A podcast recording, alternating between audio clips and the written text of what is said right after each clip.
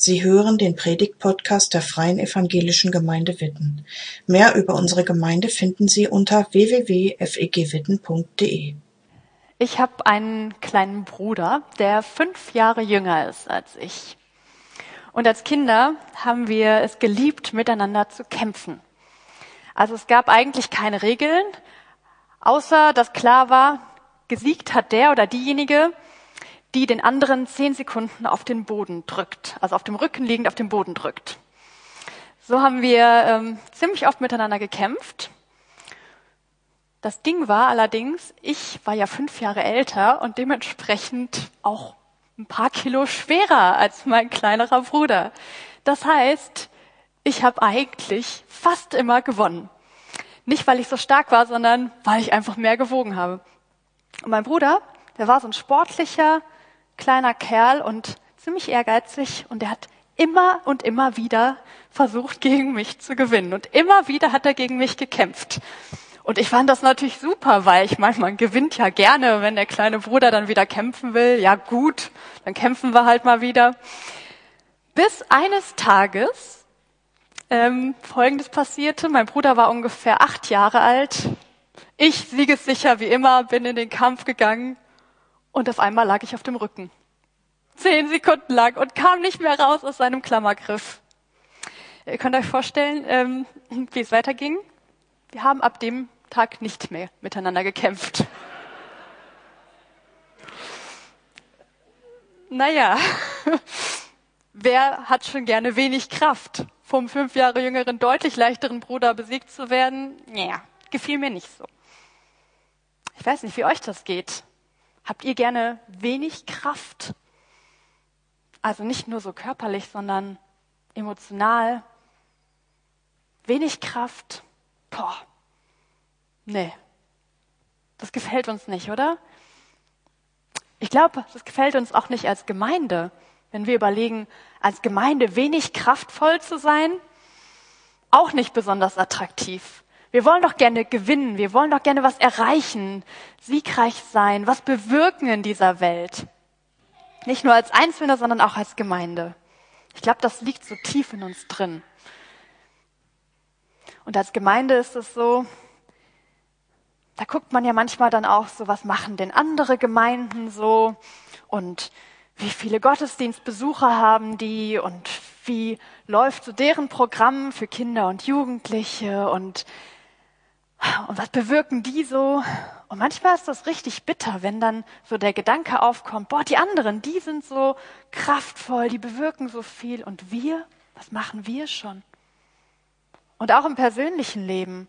So schnell ist man doch bei dem, wo andere kraftvoll sind und selber fühlt man sich irgendwie schwach.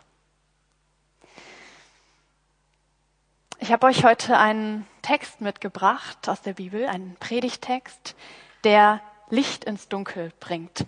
Also der genau sich mit diesem Thema kräftig oder stark sein beschäftigt. Und das ist ein Text, der an eine Gemeinde gerichtet ist. Ich finde ihn total spannend und dieser Text steht in der Offenbarung. Bevor ich den vorlese, gebe ich euch mal so ein bisschen was zum Hintergrund äh, von der Offenbarung. Die Offenbarung ist nämlich das allerletzte Buch hier in der Bibel, also ganz am Ende vom Neuen Testament. Und wer da schon mal drin gelesen hat, der ist vielleicht ähnlich vorsichtig wie ich, weil das ist ein ganz schön herausforderndes Buch. Da sind viele Bilder drin, viele Sachen, die man beim ersten Lesen nicht so direkt versteht, also ich jedenfalls nicht. Und deswegen mal ganz grob zum Kontext erstmal, bevor wir in den Text reingehen. Die Offenbarung, so steht es jedenfalls im ersten Kapitel, wurde verfasst von Johannes. Und Johannes ist in dem Augenblick, wo er die Offenbarung schreibt, in einer Verbannung. Der befindet sich auf Patmos.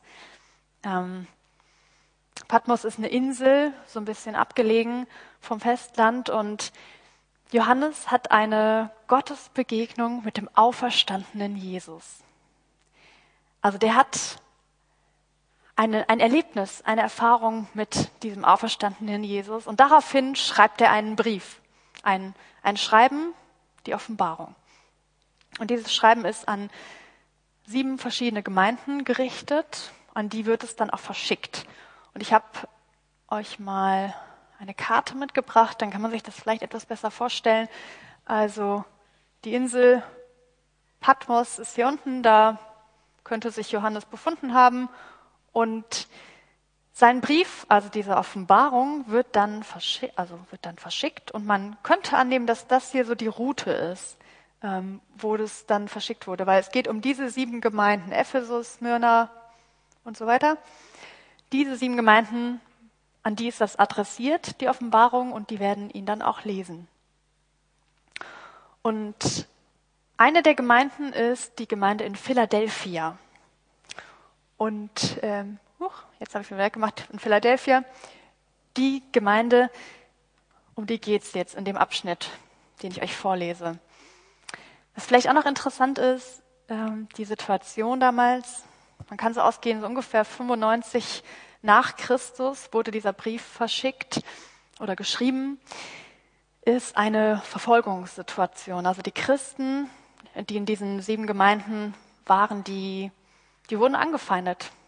Ähm, das Land ist in römischer Herrschaft, römisch besetzt und die Christen in Philadelphia erleben Verfolgung. Kaiser Domitian ist damals an der Macht gewesen und das war eine angefochtene, eine schwierige Situation. Die Gemeinden sind noch nicht so alt, diese sieben Gemeinden. Ja, und dann bekommen sie eben diesen Brief, die Offenbarung. Sieben Sendschreiben sind darin. Und das eine Sendschreiben an die Gemeinde in Philippa. Phila, Entschuldigung, Philadelphia. So, so heißt die Gemeinde. Und ich lese euch mal vor und ihr könnt mitlesen, wenn ich es schaffe, hier euch. Daniel, kannst du mir helfen?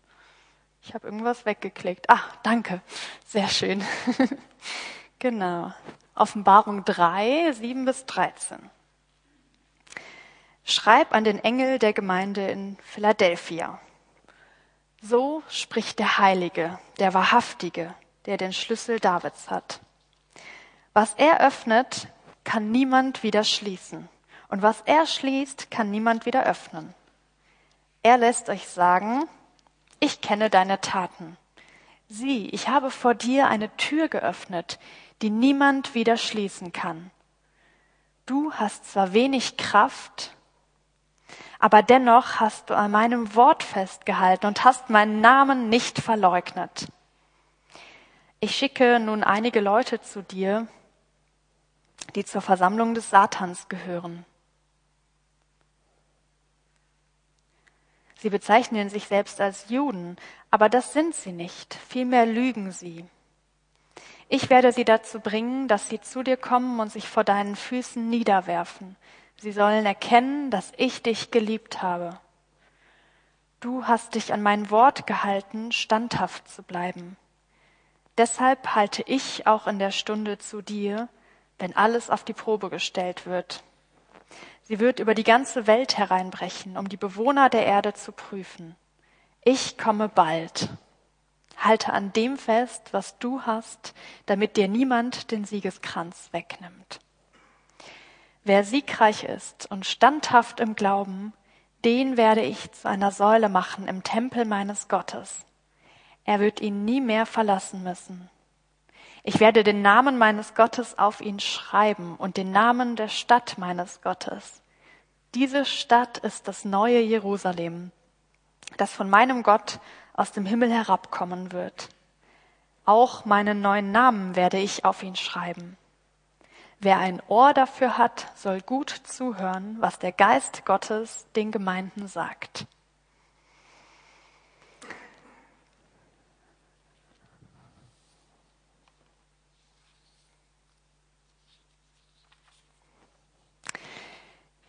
Ganz schön dicht, dieser Text. Und ich habe so gedacht beim Lesen, puh, da könnte man drei, vier, tausend Predigt drüber halten. Ich mache jetzt das so mit euch, dass wir uns einfach ein paar Dinge in dem Text angucken. Wir können nicht auf alles schauen, aber auf manche Aspekte. Und der eine, der ist mir wichtig geworden in der Vorbereitung, und das ist dieser Satz, du hast nur wenig Kraft. Ja, ach Daniel, danke. Super. Du hast nur wenig Kraft. Also wer gute Augen hat, der erkennt meinen Mann auf diesem Bild.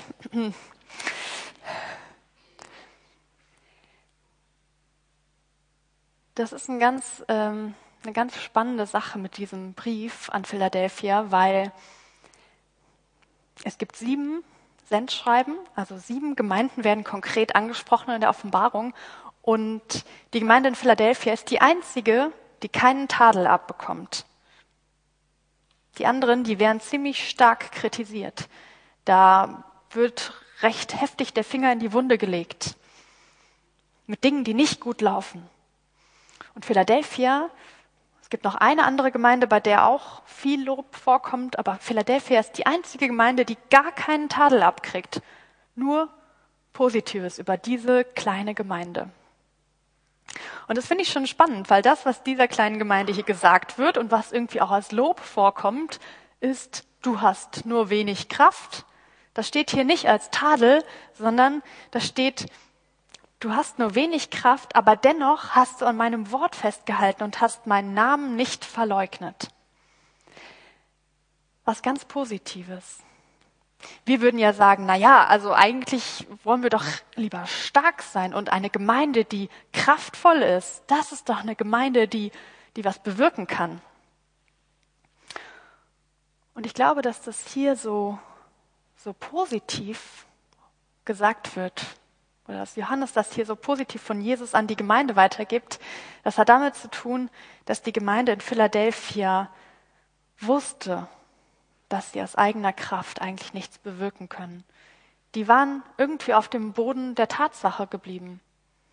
Diese Gemeinde wusste, wir sind ziemlich klein, wir können sowieso irgendwie nicht so viel bewirken, aber wir haben einen Gott, der unglaubliche Kraft hat. Wir haben einen Gott, auf den wir uns verlassen können.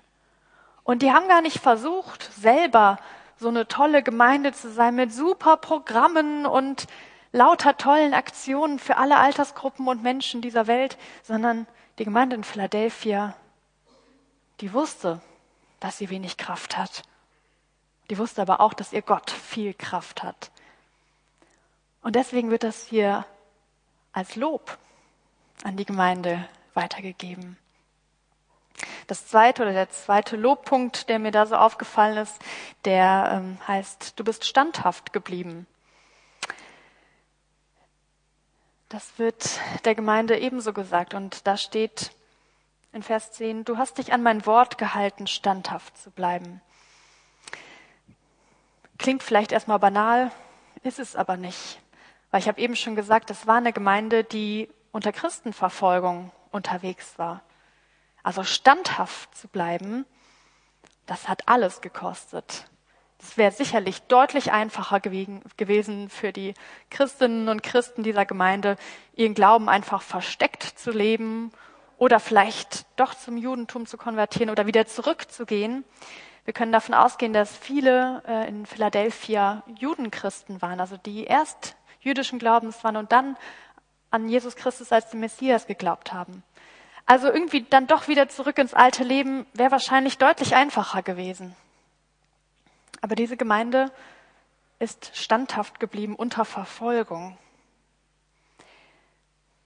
Ich stelle mir das echt krass vor, wenn, wenn die Leute in Philadelphia vielleicht sogar hm, Kontakt miteinander hatten. Also es gibt außerbiblische Quellen, wo davon steht, dass das Anführer der Verfolgung Juden waren. Also vielleicht sind das alte Freunde gewesen, Leute, die sie sogar noch kannten, die jetzt Teil der Verfolgungsbewegung sind. Und dann als Christ, als Christin zu sagen, nein, ich, ich stehe zu meinem Glauben, puh, das kostet was. Die haben Gottesdienste gefeiert. Die haben von Jesus erzählt. Standhaft.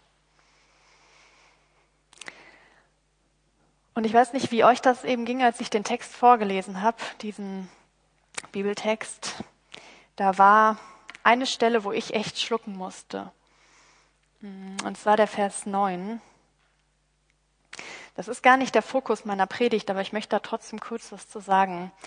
Denn dieser Vers, der hört sich ziemlich judenfeindlich an. Der ist von der Synagoge oder der Versammlung des Satans die Rede gewesen. Mir ging das total schwer von den Lippen, das vorzulesen und ich möchte jetzt einfach kurz was zu sagen, um da nicht drüber hinwegzugehen. Gerade in, in unserem Land, wo Antisemitismus ein Thema war und auch immer noch ist, mm, und aus so einem Vers auch was Missbräuchliches passiert oder gemacht worden ist. Dieser Vers, dass, dass sich Juden vor Christen verbeugen werden und dass Juden zur Synagoge des Satans gehören, das ist kein Vers, der für alle Zeit so gemeint ist. Also, dass Juden angefeindet oder verfolgt werden, das ist nicht, das ist nicht für alle Ewigkeit geschrieben und schon gar nicht für uns heute so zu verstehen, dass wir Juden mit Hass begegnen. Das ist mir ganz, ganz wichtig zu betonen. Dieser Vers muss in dem Kontext dieses Textes verstanden werden.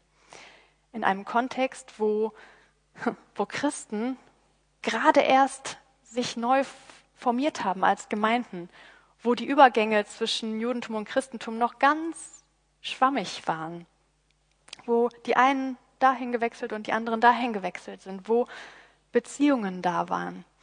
Und es war eine Zeit, wo es auch wichtig war, sich abzugrenzen und deutlich zu machen, zu welchem, zu welchem Glauben man gehört. Und ich verstehe diese, diesen Vers und auch diese diese starke Abgrenzung so, dass, mm, dass die Gemeinde damit ermutigt wird, die christliche Gemeinde. Da steht, dass Menschen zum Glauben an Christus kommen werden, die vorher nicht an Christus geglaubt haben. Und ich glaube, das war eine Ermutigung für diese Gemeinde in Philadelphia. Und gleichzeitig aber auch die Anweisung, so bleibt bei eurem Glauben und vermischt jetzt nicht alles miteinander. Ihr als Christen Seid Christen und der Christus ist das Zentrum. Lasst euch nicht von, von anderem da jetzt wieder ähm, in Anfechtung bringen. Krasse Worte, vielleicht manchmal wichtig gewesen oder zu, zu dieser Zeit in Philadelphia wichtig gewesen, um sich von den Juden abzugrenzen. Warum Versammlung des Satans? Warum diese Wortwahl? Ich weiß es nicht. Und ich glaube, das muss auch offen bleiben.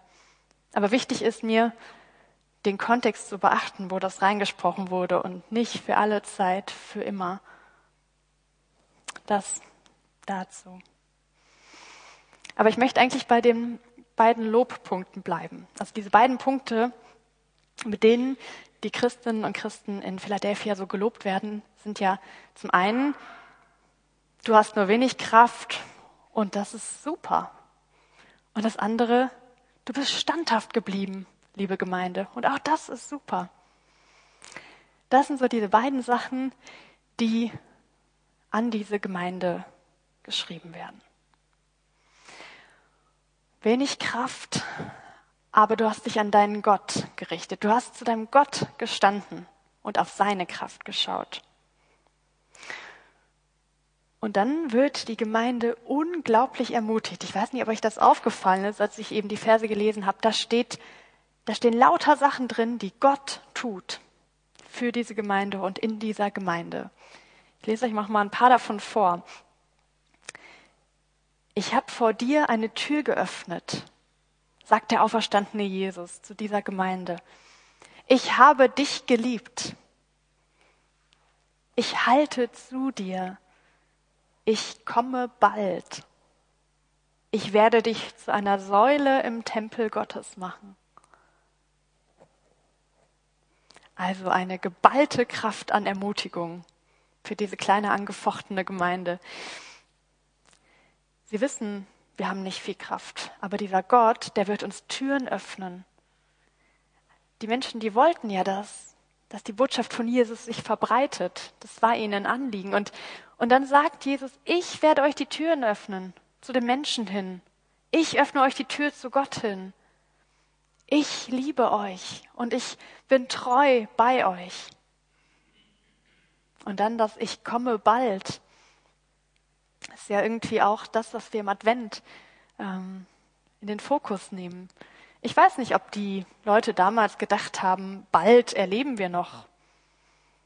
Aber es war eine Ermutigung. Unser Gott ist nicht nur ein Gott der Vergangenheit, sondern ein Gott der Gegenwart und der Zukunft. Und dieser Gott der wird sich um diese Welt kümmern. ziemlich viel Ermutigung.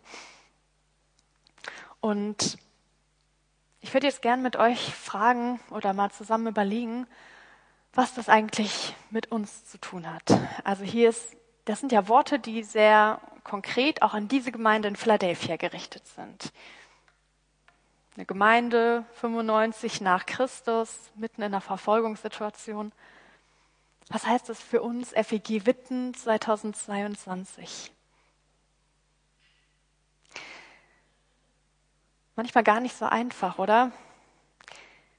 Ich finde es sehr wichtig, dass wir, wenn wir uns mit der Bibel, mit, ja, mit dem, was da steht, beschäftigen, dass wir den Kontext beachten.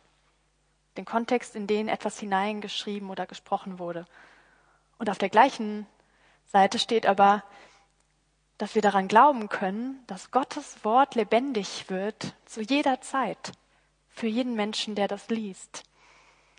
Also zuerst an Philadelphia gerichtet, aber durch den Heiligen Geist auch für uns lebendig, für uns als Gemeinde. Was, was damals gesagt wurde, kann heute lebendig werden.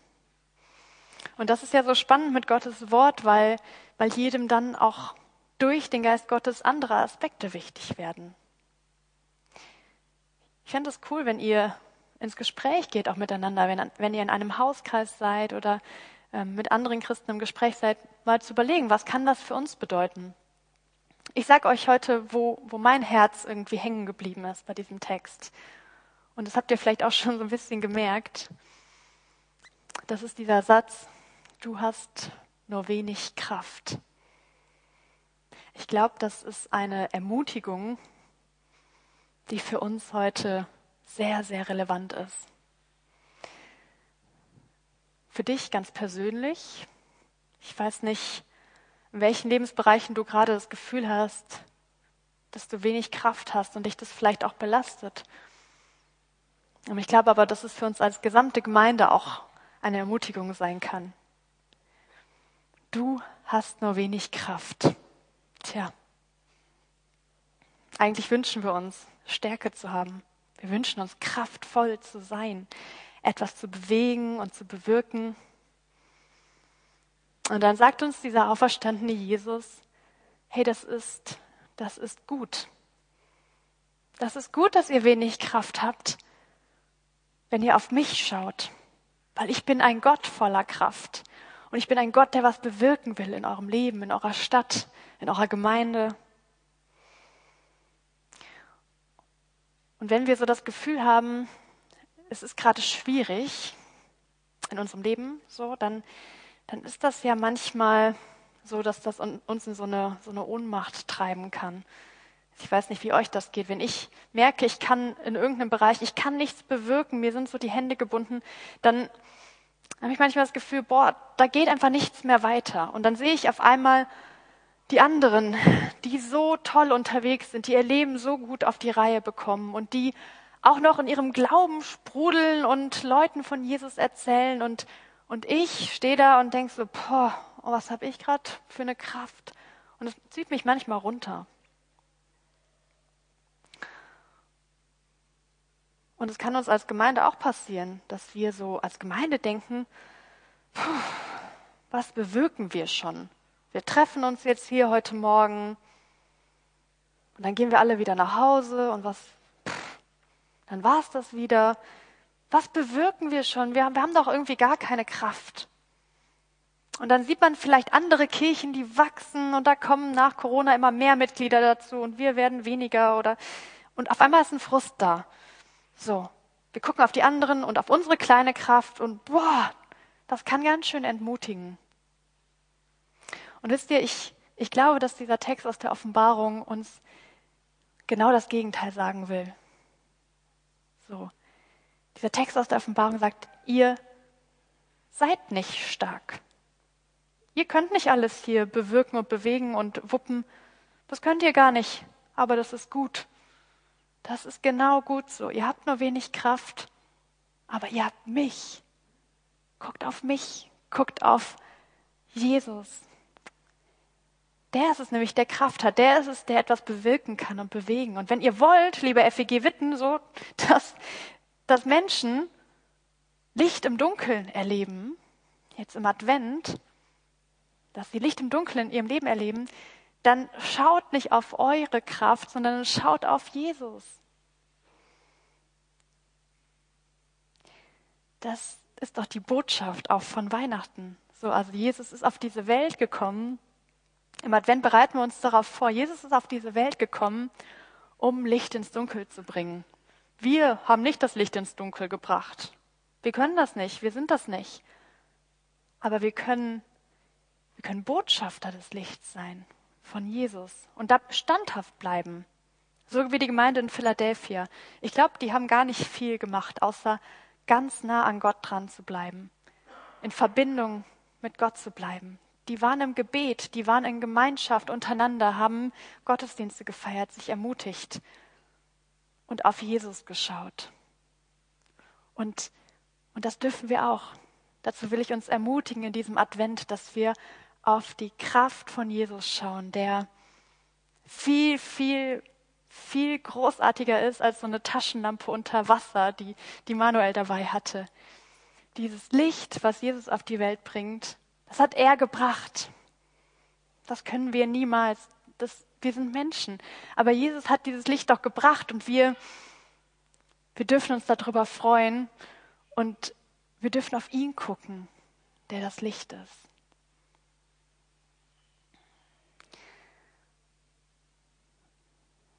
Wir, wir sind nicht Gott. Zum Glück.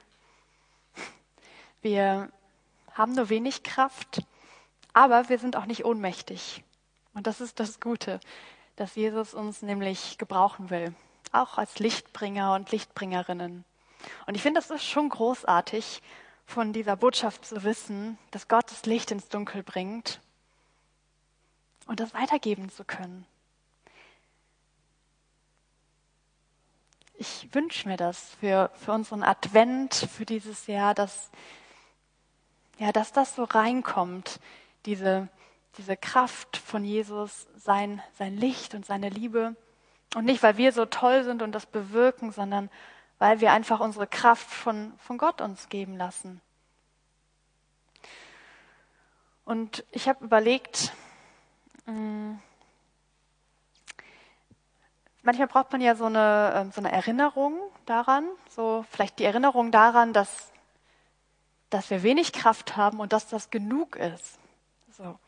Und ich, meine Idee ist für uns, wenn ihr in der nächsten Woche oder vielleicht heute noch euch zu Hause eine Kerze am äh, Adventskranz anzündet, dass ihr euch dann daran erinnert, weil das ist ja genau mh, hm, dieses dieses Bild. Wir zünden eine Kerze an, es kommt Licht ins Dunkel.